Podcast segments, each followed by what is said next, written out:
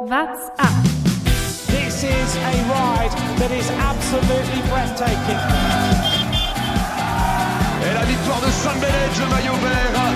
Wann kommt die Attacke zwischen Roglic und Pogacar?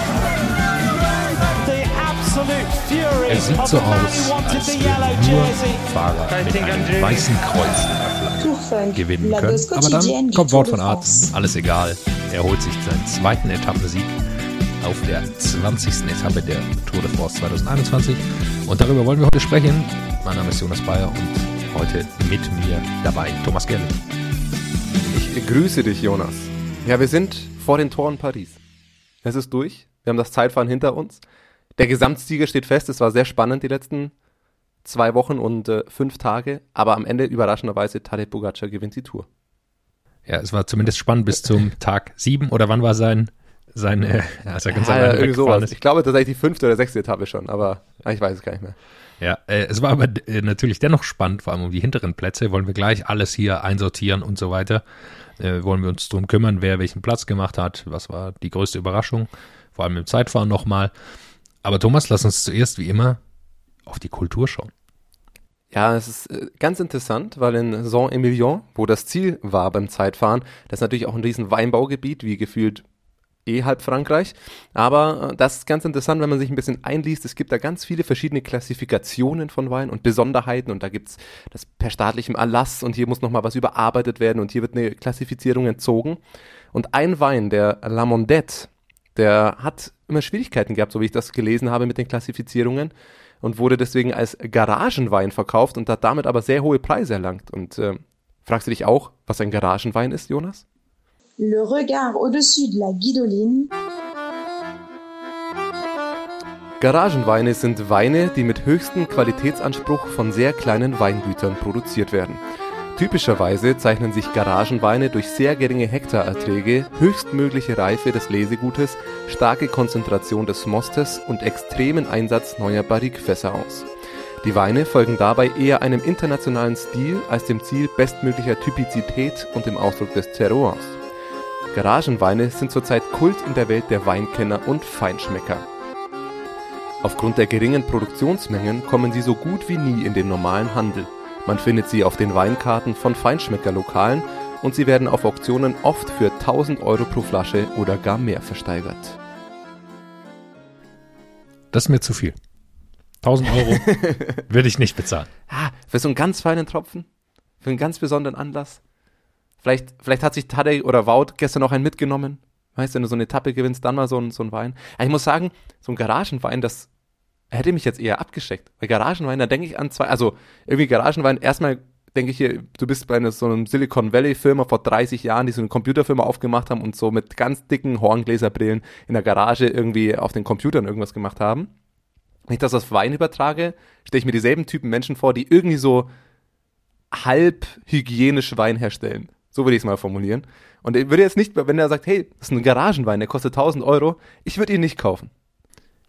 Du warst ja jetzt im Urlaub in, in Kroatien und als ich da dort mal war, da habe ich auch in einer sehr großen Plastikflasche von dem Vermieter des Hauses, in dem wir damals waren, äh, auch einen roten Wein hingestellt bekommen. Und ich, so war genau die, deine Beschreibung, äh, wie der auch dann geschmeckt hat. Also so halbgar zusammengemanscht. Ich weiß nicht ganz, konnte man ehrlicherweise nicht trinken. Ja. Ja, ich, also, ich war in Kroatien, das stimmt tatsächlich. Und ich muss auch, bei Getränken muss ich auch sagen, Entschuldigung an alle kroatischen Freunde oder Hörer. Also, was man da bekommt, ich, man hatte so ein bisschen diesen Urlaubsfeel und wir haben so, so mal einen Aperol Spritz. Ich habe gemerkt, den überlässt man lieber den Italienern, die können das besser. Und auch diese, diese Hausschnäpse, die du dann teilweise vielleicht im Lokal bekommst, na, nicht so ganz meins. Also, es ist eher so die Kategorie blind machen. Gut, da wollen wir uns hier ähm, in Süddeutschland äh, nicht so weit aus dem Fenster lehnen, weil äh, jeder, der hier wohnt, wahrscheinlich ist es im Norden ähnlich, da habe ich keine Erfahrung, weiß, dass äh, selbstgebrannte Schnäpse meistens auch nicht äh, das Wahre sind, sondern eher äh, desinfizieren in Richtung Magen. So ungefähr.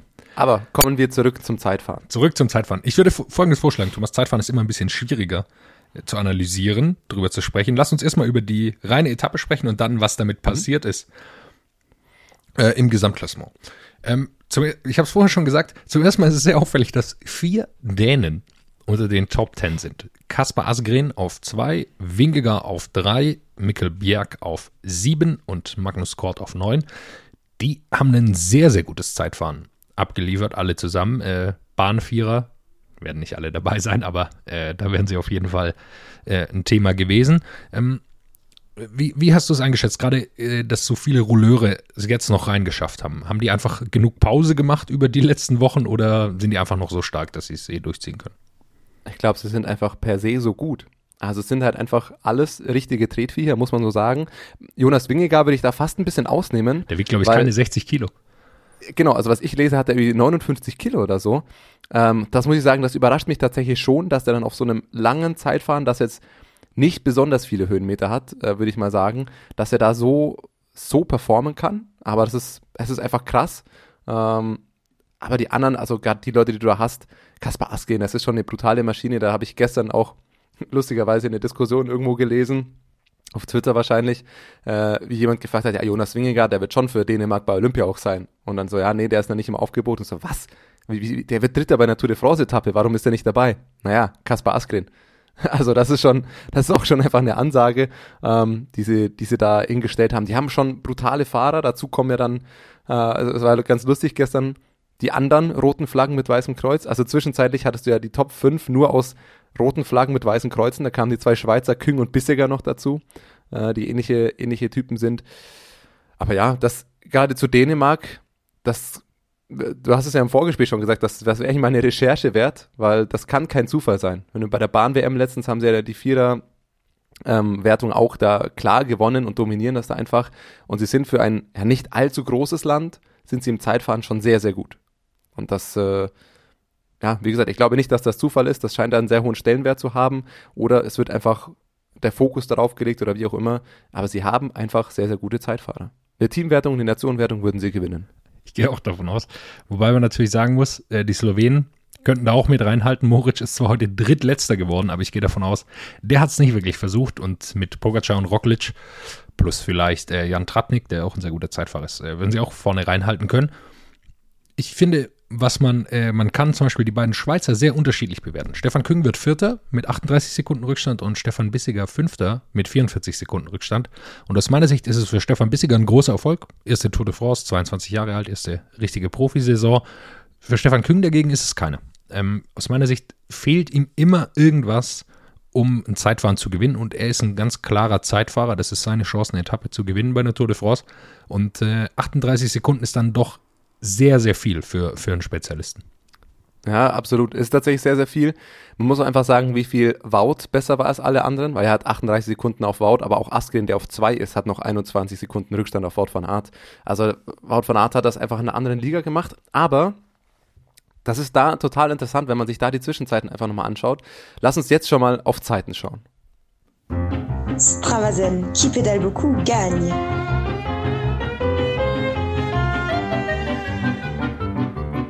Ja, und das ist relativ gut erkennbar, woran das liegt, wer dieses Zeitfahren gestern gewinnt und wer eben irgendwie absagt, weil, klar, Zeitfahren könnte man jetzt einfach sagen, du musst einfach konstant lange hohe Watt fahren können. Und bei Stefan Küng ist das ganz klar zu sehen, wo der dieses Zeitfahren verloren hat. Er war auf, ähm, bei der ersten Zeitmessung war er noch Zweiter, drei Sekunden nur hinter Wout von Art und wenn man jetzt zum Beispiel einen Vergleich mit Wingegaard nimmt, Küng zehn Sekunden Vorsprung. Beim zweiten, bei der zweiten Zeitmessung war Küng dann schon drei Sekunden hinter Wingegar und bei der dritten Zeitmessung war er dann zehn Sekunden hinter Wingegar. Nee, warte, sorry, jetzt bin ich falsch. 15 Sekunden sogar hinter Wingegar letztlich, die er da, die er da einfach die Zeit verloren hat und war auch eben dann diese, diese 40 Sekunden langsamer als Wout.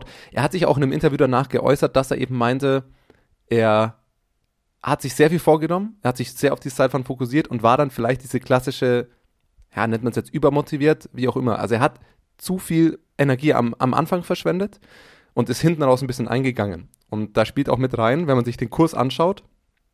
Es waren am Anfang so ein paar Kurven drin und hier und weg und die letzten, ich würde mal behaupten, letzten drei, vier Kilometer circa, die gingen dann eigentlich nur noch geradeaus. Ist sogar mehr, ja, fünf Kilometer circa. Da ist kaum noch eine Kurve drin. Es geht dann ein Stück weit auch immer so mit ein oder eineinhalb Prozent leicht bergauf. Und das ist das klassische Ding, wo du auf dem Zeitfahrer, du nimmst den Kopf maximal runter, du achtest auf keine Kurven mehr und trittst einfach nur noch rein, was geht. Und wenn du da, wie Küng gesagt hast, hinten raus einfach keine Energie mehr hast, verlierst du da einfach unfassbar viel Zeit. Und Küng war ja lange quasi ähnlich wie die anderen Top 5 Fahrer und hat hinten raus einfach die meiste Zeit verloren. Und da hat man jetzt nämlich auch noch die, die Zahlen. Wenn ich mal auf Mattia Cataneo zum Beispiel schaue, äh, der ist am Ende Sechster geworden. Ist der einzige, der mit Wattzahlen hochgeladen hat. Es sind 415 Watt im Schnitt, was für einen Fahrer, der auch jetzt nicht so viel wiegt, also circa 67 Kilo, schon ziemlich, ziemlich stabil. Also es ist eine Durchschnittsleistung schon knapp über den 6 Watt pro Kilogramm. Aber jetzt nehmen wir einfach mal nur die letzten, nehmen wir mal nur dieses gerade Stück, diese letzten Kilometer, dann sind schon 440 Watt. Also da hat er einfach nochmal im Schnitt 30 Watt mehr getreten als über die gesamte Strecke. Und das ist ganz klar zu, zu erkennen, wo Stefan Küng zum Beispiel dieses Zeitfahren kann, ist immer schwierig zu sagen, wo er das verloren hat, aber wo er einfach dann der größte Abstand oder wo der Unterschied war, zu jemandem wie Wout van Aert. Und bei Wout van Aert beobachte ich das schon länger. Ich glaube, ich kenne keinen Fahrer, der so wie eine Maschine einfach konstant sein Ding durchziehen kann wie er. Und das kommt bei so einem Zeitfahren natürlich enorm entgegen. Der ist auch am Ventoux und bei allen Bergen, die der gefahren ist, der äh, nimmt keine Spielchen mit, der, der schaut ständig auf seinen Computer, schaut auf die Zahlen und fährt da streng nach dem, was er kann. Und das funktioniert. Und beim Zeitfahren zieht das halt einfach von vorne bis hinten durch und gewinnt so mit 21 Sekunden Vorsprung auf Kaspar Aske. Der Mann ist dann einfach nicht nur eine Maschine, was er leisten kann, sondern glaube ich auch einfach von seiner Denkweise. Thomas, ich glaube, wir beide haben auch über die Mont Ventoux-Etappe zusammen gesprochen, die er gewonnen hat. Ähm, wenn nicht, korrigiere mich oder äh, ist ja äh, egal. Ja, doch, Aber doch, ich, ich, ich, glaube, da haben wir das genau so beschrieben. Da hat er das exakt schon so gemacht. Er hat einfach nur auf seinen Computer geschaut und er wusste genau, was er fahren kann über diese Distanz. Und äh, hat er gemacht und dann hat es am Ende gereicht. Und äh, man sieht es einfach, wie wichtig so eine Krafteinteilung auch ist. Äh, ich, jetzt bin ich ein reiner Hobbyfahrer, aber ich kann mir nur vorstellen, wie es sein muss, diese ein, zwei Prozent ansteigend zu treten und immer müder zu werden. Also wenn du merkst, du kannst nichts mehr zulegen und man wird, äh, man, also ich kenne das dann, wenn man so leichte Anstiege fährt, man wird immer langsamer und man kann nichts dagegen tun, egal wie sehr man dagegen ankämpft. Ja, auf dem Zeitfahrrad würde ich das äh, würde ich jetzt mal behaupten, sind so Anstiege bis zwei bis zweieinhalb Prozent eigentlich tatsächlich zu vernachlässigen. Weil du da schon so schnell bist ähm, und wenn du da, da geht es dann einfach so viel um Aerodynamik. Ich glaube, die spürst du gar nicht so sehr. Ja. Also ob du auf der Ebene fährst oder, so geht es mir persönlich zumindest, oder jetzt auf eineinhalb bis zwei Prozent fährst, spielt nicht so die Rolle. Also vielleicht bist du ein bisschen langsamer, aber ich glaube, bei dem Kurs war es dann eher so, dadurch, dass du kaum Kurven hast und einfach den Kopf runternehmen kannst, bist du da hinten raus tendenziell vielleicht sogar noch mal schneller, weil diese, diese Leichtsteigung nimmt dir gar nicht mal so viel weg. Also klar, wenn das 2% bergab gehen würde, würdest du deutlich schneller sein.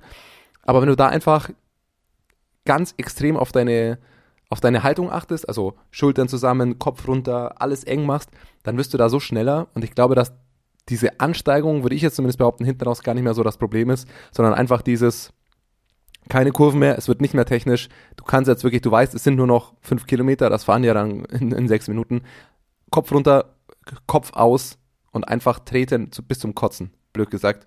Und da merkst du es halt sofort, wenn da dann kaum noch Energie da ist, wenn es nur noch um All-Out geht und du keine Kurven mehr hast, wo du vielleicht mal kurz dich ein bisschen erholen kannst oder wie auch immer, ja, da gehst du dann einfach ein und dann verlierst du immer Stück für Stück immer weiter als eine Sekunden.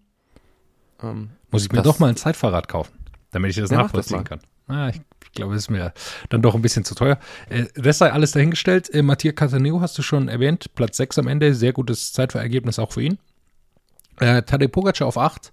Eine Minute hinter Wort von Art. Ähm, war er einfach müde oder hat er einfach sich mhm. gedacht, mhm. ich will ins Ziel kommen, kein Crash in den Kurven, äh, nehme so. ich Geschwindigkeit raus? Also, so wie ich das gesehen habe, würde ich behaupten, ist Tadej Pogacar nicht 100% gefahren. Warum auch? Also, ich glaube tatsächlich auch, dass er, also selbst wenn er volles Risiko gegangen wäre, glaube ich, wäre es schwierig geworden gegen Wout von Art für ihn auch.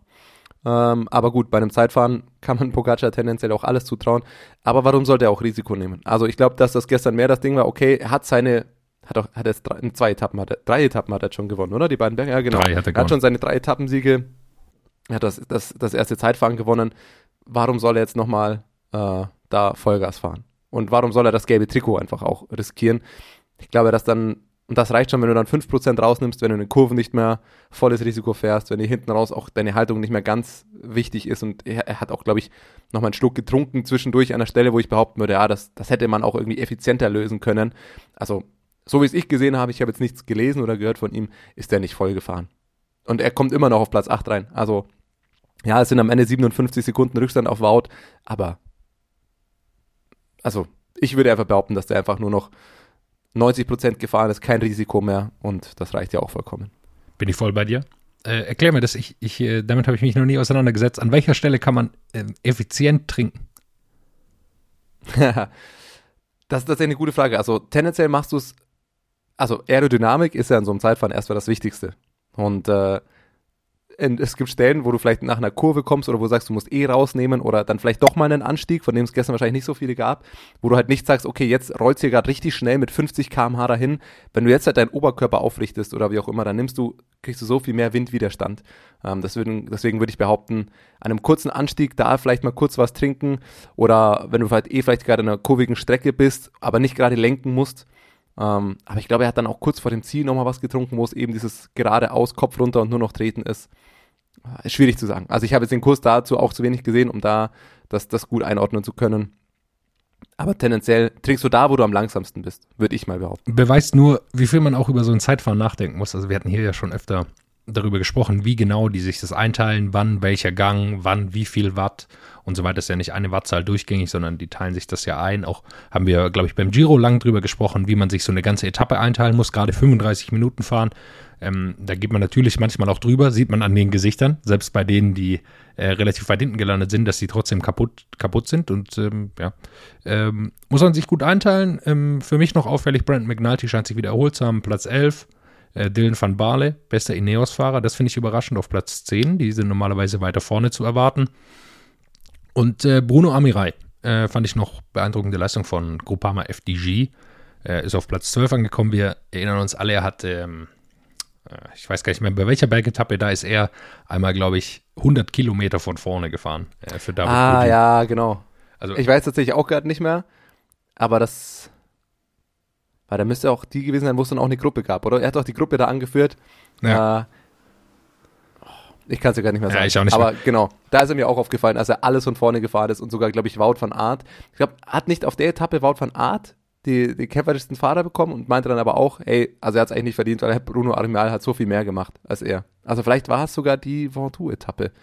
Nee. Nee, das war eine mit mehr nee, Bergen. War, muss irgendwann ja. anders gewesen sein. Äh, alles Egal. dahingestellt, ähm, da ist er mir aufgefallen, scheint ein gutes Training gewesen zu sein für dieses Zeitfahren. Äh, lass uns äh, rüber switchen zum Gesamtklassement, für das war es ja auch relevant. Da zählen natürlich nicht immer nur die die Einzelwertungen äh, auf der Etappe, sondern man muss es dann irgendwie in den Gesamtkontext einstellen. Ein, äh, die erste Frage war ja, Wingegar gegen Carapaz. Ich glaube, da haben wir uns alle für Jonas Wingegar entschieden. Und äh, so kam es auch, hat äh, Richard Carapaz nochmal ordentlich Zeit abgenommen, ist jetzt mit über eineinhalb Minuten vor Richard Carapaz auf Platz 2 gelandet. Ähm, das Ganze ins Gesamtkontext einzuordnen, werden wir, glaube ich, nochmal machen. Aber äh, muss man schon nochmal sagen, dass es seine erste Tour de France ist und er tatsächlich über drei Wochen eine fantastische Form gehalten hat. Ja, es gab, glaube ich, auch, ich habe es gestern gelesen, leider habe ich jetzt die Zahlen gerade nicht mehr ganz drauf, aber glaube ich erst drei Fahrer oder vier, die bei ihrer ersten Tour de France direkt aufs Podium gefahren sind. Einer davon war zum Beispiel Tadej Pogacar, äh, letztes Jahr erinnert man sich vielleicht, und jetzt eben Jonas Wingegaard direkt auf Platz zwei. Egan Bernal hat es nicht geschafft, haben wir schon mal äh, hier gesagt. Ja. Der ist äh, der Versager. Ja, so Nein, ein Loser. Aber Wingegaard ist wirklich brutal und wir werden ja auch morgen dann noch oder übermorgen nochmal die, die ganze Tour recappen. Aber so viel muss man auch einfach nochmal sagen. Als eigentlicher starker Helfer, ich wusste nicht mal davor, also ich hätte ihn vor der Tour, na gut, vor der Tour war für mich echt die Frage, welcher ist der wichtigere Helfer, Wingegaard oder Kuss oder Kass.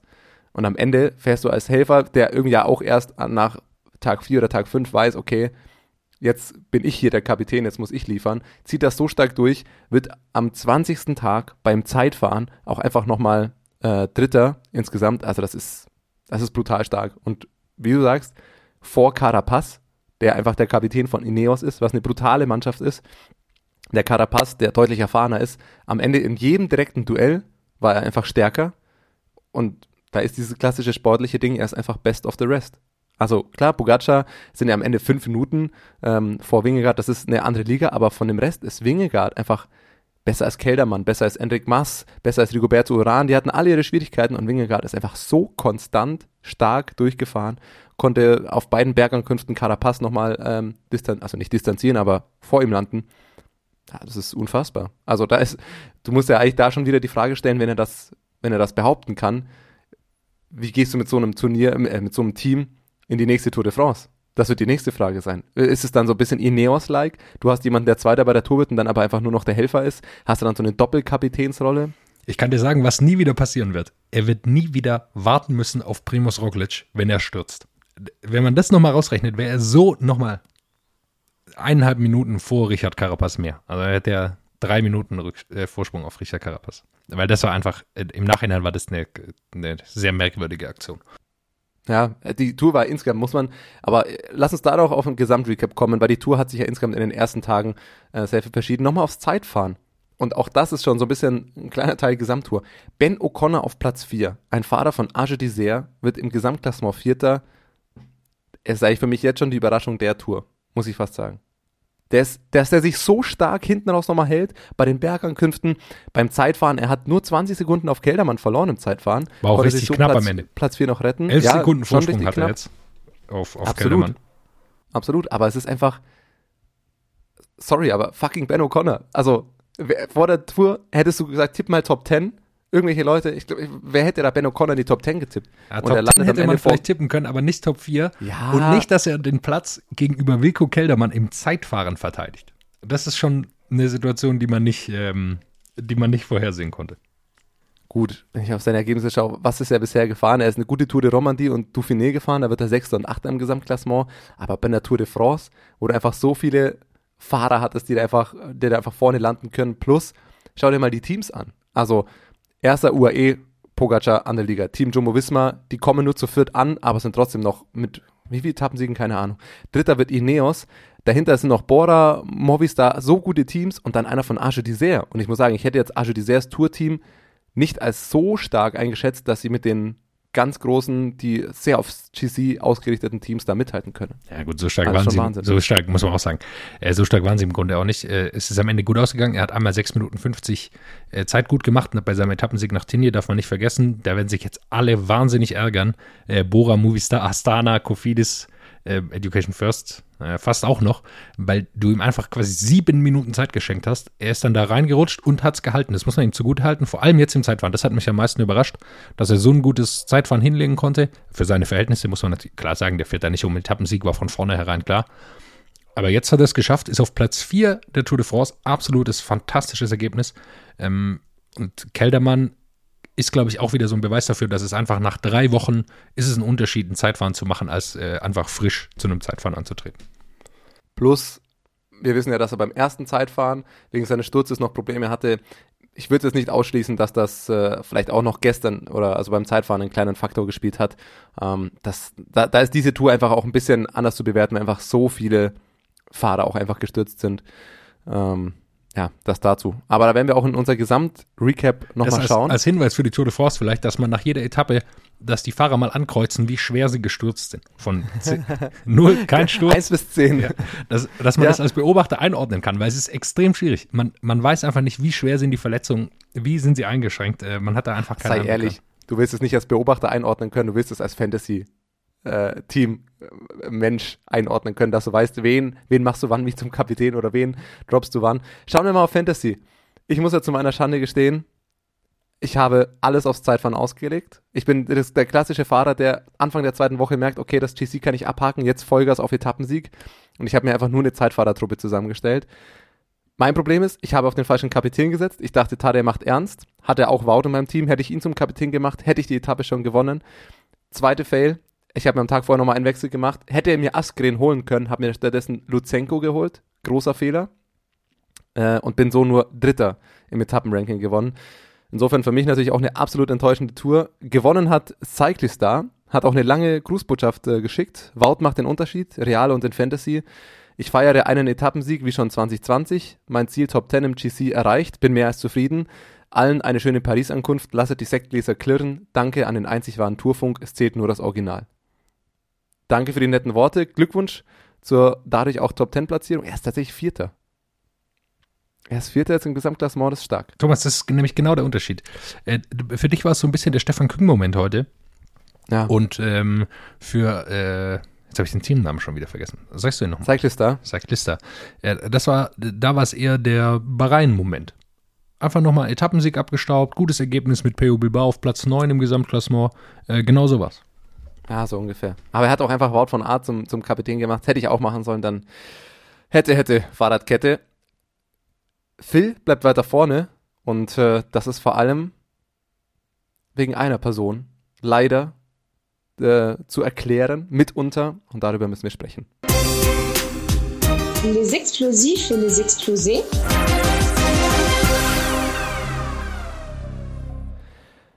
Klarer Ausrutscher, Lukas Bergmann. Bergi, was, was hatten wir nicht erhofft, dass du die Podcast-Fahnen hochhältst, dass du im Gesamtklassement angreifen kannst, dass du vielleicht sogar den Gesamtsieg holen kannst.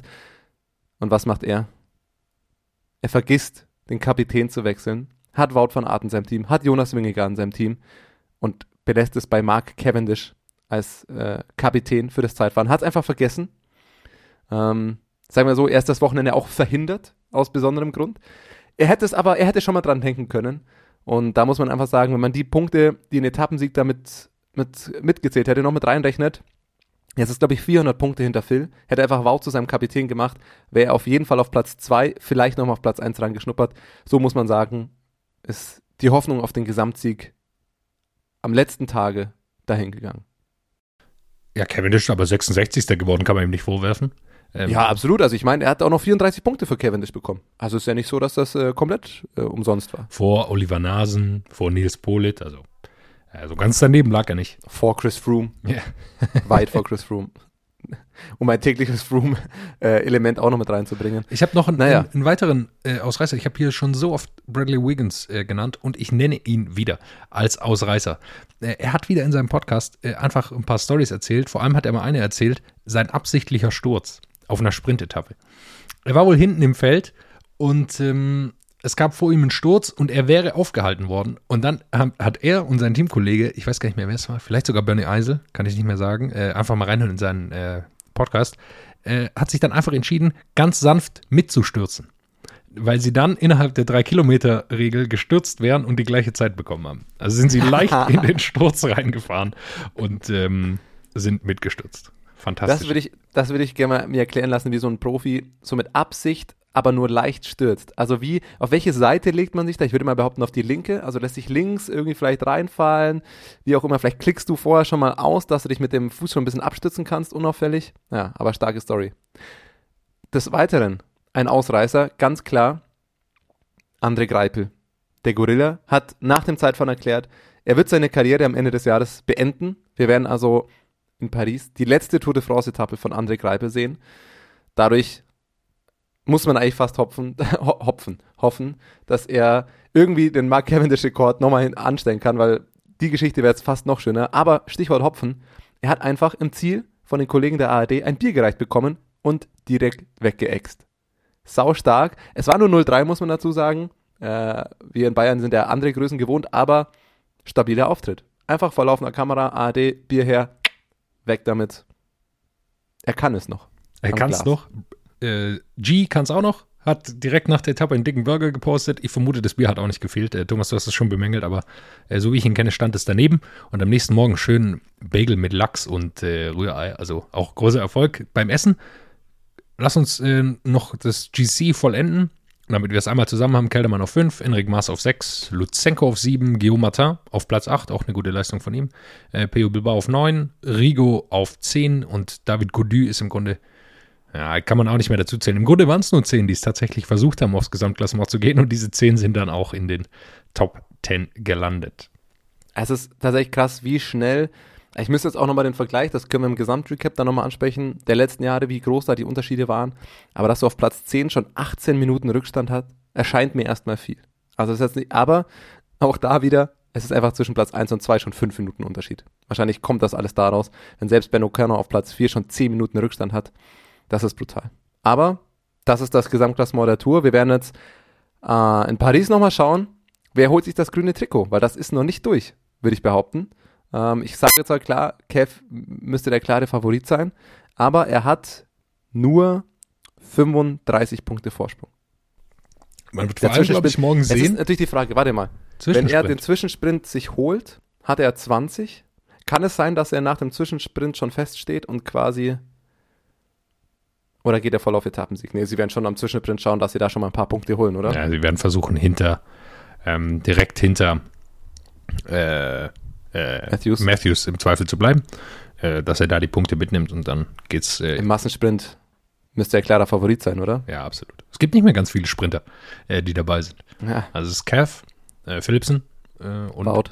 Wout, ja. genau. Ist so. Äh, das Ziel wurde ein bisschen Er hat angekündigt, verlegt dass er, noch. er, ganz kurz, er hat angekündigt, dass er sprinten wird, Wout van Aert. Genau, Also ich halte es nicht für ausgeschlossen, dass am Ende ausgerechnet der Belgier Wout van Aert Kev den Rekord versaut. Das, Halte ich nicht für das ausgeschlossen. Ziel wurde wohl ein bisschen nach hinten verlegt. Man wollte die Kurve, äh, wir alle kennen diese Kurve, die äh, die letzte Kurve quasi vor der Einfahrt, äh, die relativ hart sein kann und wo Sprintzüge schneiden können. Äh, deshalb wurde das Ziel ein bisschen nach hinten verlegt, deshalb wurde die Kurve ein bisschen entschärft, aus meiner Sicht. Ähm, spricht aber dann eher sogar, glaube ich, für Cavendish, weil es nochmal mehr ähm, Sprintzug, Sprintzug-Terrain dadurch wird. Äh, wird man sehen. Aber äh, du hast recht, Greipel ist natürlich noch äh, ein klassischer Sprinter und dann kommen schon die Leute. Laporte, Matthews, Colbrelli, die da. Ja, am Ende muss man auch sagen, hat Mark Cavendish ja mehr Leute in seinem Sprintzug als Wout van Aert überhaupt noch Teamkollegen. Also, so ehrlich muss man dann auch sein. Ich glaube, Wout van Aert kann das, dass ich auch ohne den Zug, dass er sich einfach taktisch da gut hält, aber Mike Townison Ja, ist noch dabei, oder? Das äh, der ist noch dabei, genau, ja. der wird ihm, aber ich denke wird mal, ihm versuchen zu ja, helfen. Ne? Klar. Aber äh, normalerweise, wenn es läuft, macht sich der Koenig heute nochmal alles. Vielleicht darf Askren sich nach gestern nochmal ein bisschen ausruhen, aber du wirst auch aller verliebt äh, mit drin sind, der da viel arbeiten wird. Und ähm, Asken wird sich auch nicht ausruhen. Das ist ein, also äh, man hat das ja immer gesehen nach der ist jedem. aber vielleicht schon nicht mehr ganz so frisch. Also ich glaube, andere haben sich beim Zeitfahren gestern mehr geschont ähm, als Askren. Aber ja. ja, der ist so stark. Und äh, man hat es nach jedem Sieg von Cavendish gesehen. Ähm, ein Sieg von Cavendish, das war ein, ein Teamerfolg. Also wie die alle zusammen gefeiert haben, das wird man jetzt wieder sehen. Ballerini wird seinen Teil leisten. Ähm, also da wird es zur Sache gehen. Ähm, eine Frage habe ich noch für dich. Philipsen, was ist deine beste Taktik? Ähm, wieder am Hinterrad von Cavendish bleiben oder müssen sie selber anfahren? ja, sie haben auch nicht mehr so viele, ne? Die da wirklich äh, so mithalten können. Also ich glaube tatsächlich, dass es so sein wird wie bei den letzten Massensprints, dass sich viele Leute um das Hinterrad von Mark Cavendish schlagen. Und genau darum wird es gehen, Ich, ich, ich. Äh, ich bin der Überlegung, ähm, ob Philipsen, also ich glaube, er kommt nicht vorbei. Man hat es jetzt gesehen, wenn Cavendish gut reingefahren wird, kommt er nicht ganz vorbei an ihm. Ähm, ob sie mit Jonas Rickard am Hinterrad von, also Jonas Rickard ist der Anfahrer von Jasper Philipsen, Mhm. Jonas Rickard am Hinterrad von Cavendish und dann muss er rauskommen und äh, Philipsen quasi Ja. selber erstmal noch ein Stück auf die gleiche Höhe zumindest bringen und dann. Habe ich genau diese Taktik werden einige versuchen. Also ich denke, auch die Taktik wirst du auch bei, äh, bei Israel zum Beispiel sehen. Wenn die jetzt nochmal vielleicht, ich hoffe echt, dass es da jetzt nochmal gut läuft zum Abschluss und äh, Greibel da zumindest nochmal eine gute Top 10, vielleicht Top 5 Platzierung sich irgendwie rausfahren kann. Aber genau um dieses, die Anfahrer, also ich glaube Rick und äh, Rickard, Rick und Rickard am Hinterrad von, von Mark Cavendish äh, könnte zum Beispiel sein. Ähm, Das ist ein ich glaube, guter das wird Name. sehr, sehr schwierig. Rick Rickard. Rick Rickard, ja. Ja. Was ist dein Tipp für, für heute? Ich sag Wout. Ohne, ohne Scheiß. Ich glaube, er hat tatsächlich, jetzt haben sich alle schon so sehr auf dieses Mark Cavendish wird's machen und ja, den Rekord. Jetzt hat er es am Freitag nicht geschafft, dafür macht er es am Sonntag und ich glaube, ich habe gestern nochmal auch die Bilder von Eddie Merckx und Wout von Art gesehen. Ich glaube, Eddie wird ihm da nochmal was ins Auge geflitzt bekommen. Hier ein, eine Flasche Garagenwein auf mich, wenn du ihn schlägst morgen. Ich tippe auf Jasper Philipsen. Äh, ich glaub, Tatsächlich? Ja, ich glaube, du- Nein. Ja, man muss ja jetzt auch ein Nein, bisschen, nein, nein. man muss sich ja hier auch mal ein bisschen auf dem Fenster lehnen. Ich habe äh, so viele Tipps abgegeben. Einer war richtig, glaube ich, über die ganze Tour de France. Du hast Mohoric. Mohoric vorher hab ich. Das war sehr stark. Ja. Das war sehr stark. äh, ja, kann man einfach sagen, auch, äh, keine Ahnung, wie viele Etappen ich hier aufgenommen habe, 15 oder so. Äh, ein, irgendwann mal ein blindes Huhn blindes Huhn. auch mal ein Korn. Deshalb morgen äh, Philipsen, äh, morgen sag ich schon, wir nehmen ja heute auf, also heute ist auch die Etappe, äh, Philipsen und äh, werden wir sehen, wer recht behält und wir hören uns morgen wieder zum großen oder heute Abend. Wir wissen noch gar nicht, wann wir aufnehmen. Auf jeden Fall wird es einen großen äh, Tour-Recap geben. Wir schauen nochmal auf alles zurück, natürlich auf die Etappe von heute. Küren den Fantasy-Sieger, der noch nicht ganz feststeht, aber die, die Chancen stehen gut und äh, hören uns dann. Macht's gut. What's up? Der Radsport-Podcast. What's Up ist eine M945 Produktion. Ein Angebot der Media School Bayern.